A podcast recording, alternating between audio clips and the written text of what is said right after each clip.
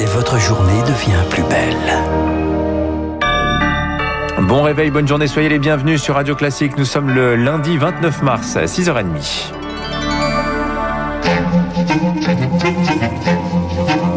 6h30, 7h30, la matinale de Radio Classique avec Dimitri Pavlenko. Et à la une ce matin, cette question combien d'élèves laisseront le cartable à la maison ce lundi? Un cas de Covid et c'est toute la classe qui ferme. Début aujourd'hui de nouveaux protocoles sanitaires de la maternelle au lycée dans les 19 départements sous mesure de freinage. Application pratique dès ce matin en Seine-Saint-Denis, 22 classes fermées au lycée Eugène Delacroix à Drancy où 20 parents d'élèves seraient déjà morts depuis le début de la pandémie. Près d'un quart des effectifs à la maison mais pas de fermeture de l'établissement comme le réclamaient les professeurs et les parents d'élèves. Lydia Saudion est représentante FCPE. Sa fille est en première et l'inquiétude grimpe. Nous, parents, eh ben, on a peur. Il y a des parents qui ont pris euh, l'initiative de plus envoyer leurs enfants à l'école, de peur euh, d'être contaminés par leurs enfants en rentrant du lycée. Comme ma fille, hein, quand elle va à l'école, elle n'est pas tranquille. Hein. Ils ont peur. Ils le disent eux-mêmes. Hein. La contamination en elle-même, elle se fait dans le lycée, c'est sûr. Comment est-ce qu'on va s'en sortir de cette histoire? Moi, je veux bien fermer le lycée, mais les lacunes que vont avoir les enfants aujourd'hui, le problème, c'est que les enfants à la maison n'ont pas de travail. Le distanciel n'existe pas. Un propos recueilli par euh, Victoire Ford. Des dépistages massifs vont démarrer par ailleurs dès demain euh, dans l'établissement. En tout cas, pas question pour l'heure de resserrer la vis. Emmanuel Macron dit vouloir attendre les résultats des nouvelles restrictions anti-Covid. Le tableau, lui, continue de s'assombrir. 37 000 malades en 24 heures, 4 900 patients en réanimation. Le pic de la deuxième vague pourrait être franchi dès ce soir. Dans ce contexte, le spectre du choix entre les malades menace plus, plus que jamais les hôpitaux d'Île-de-France. Une quarantaine de directeurs, réanimateurs, urgentistes de plusieurs hôpitaux de région parisienne s'alarment d'une médecine de catastrophe dans les semaines à venir. Un tri des patients se profile. Le mot est lâché dans une tribune dans le journal du dimanche hier. Rémi Pfister, le flux de malades sera bientôt plus important que les lits disponibles. Des programmations d'opérations, transferts, la prochaine étape, c'est le tri des patients, Covid ou non Covid, selon Mathias Vargon. Il est chef des urgences de l'hôpital de La Fontaine en Seine-Saint-Denis. Il va falloir vraiment qu'on se pose la question de qui est intubé, qui est pas intubé. Les patients, ils seront triés. On dira, bah, celui-là, il va loin, on n'a pas la place, on va pas le prendre en charge comme ça. Et donc, ces patients vont attendre très longtemps sur des brancards. La vraie question, c'est, euh, OK, vous avez un patient devant vous. Entre un patient de 40 ans qui a un cancer et un patient de 50 ans qui a pas de cancer, vous faites quoi? Vous allez prendre ceux pour lesquels vous n'êtes pas obligé d'utiliser tous les moyens de façon à sauver plus de vies. Ça s'appelle de la médecine de catastrophe. Près de 1500 patients Covid en réanimation. Si rien n'est fait, ce chiffre pourrait doubler dans 15 jours.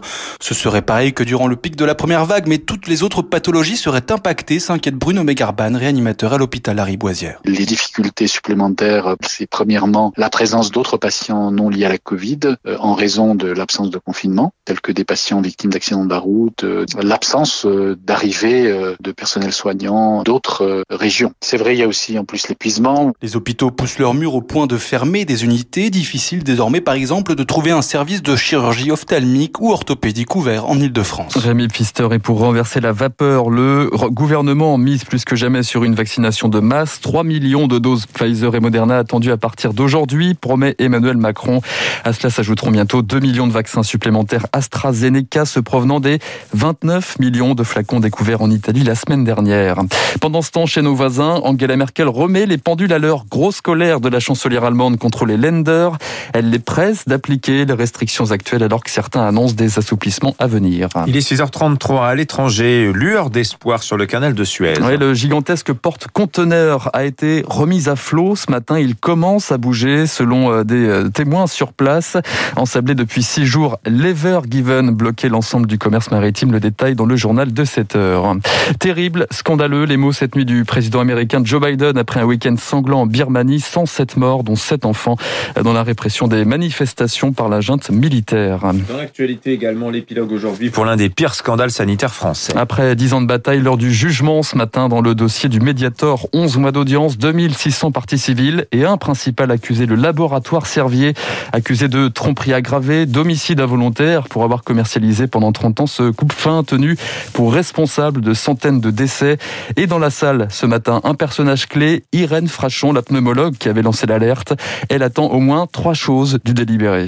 D'abord que le tribunal dise ce qu'il s'est passé, puisque ces faits sont constamment niés, notamment par le groupe Servier. La deuxième chose, c'est qu'il faut qualifier ces faits, mettre un poison sur le marché, le garder sur le marché en sachant que c'est un poison de façon délibérée, c'est un délit gravissime.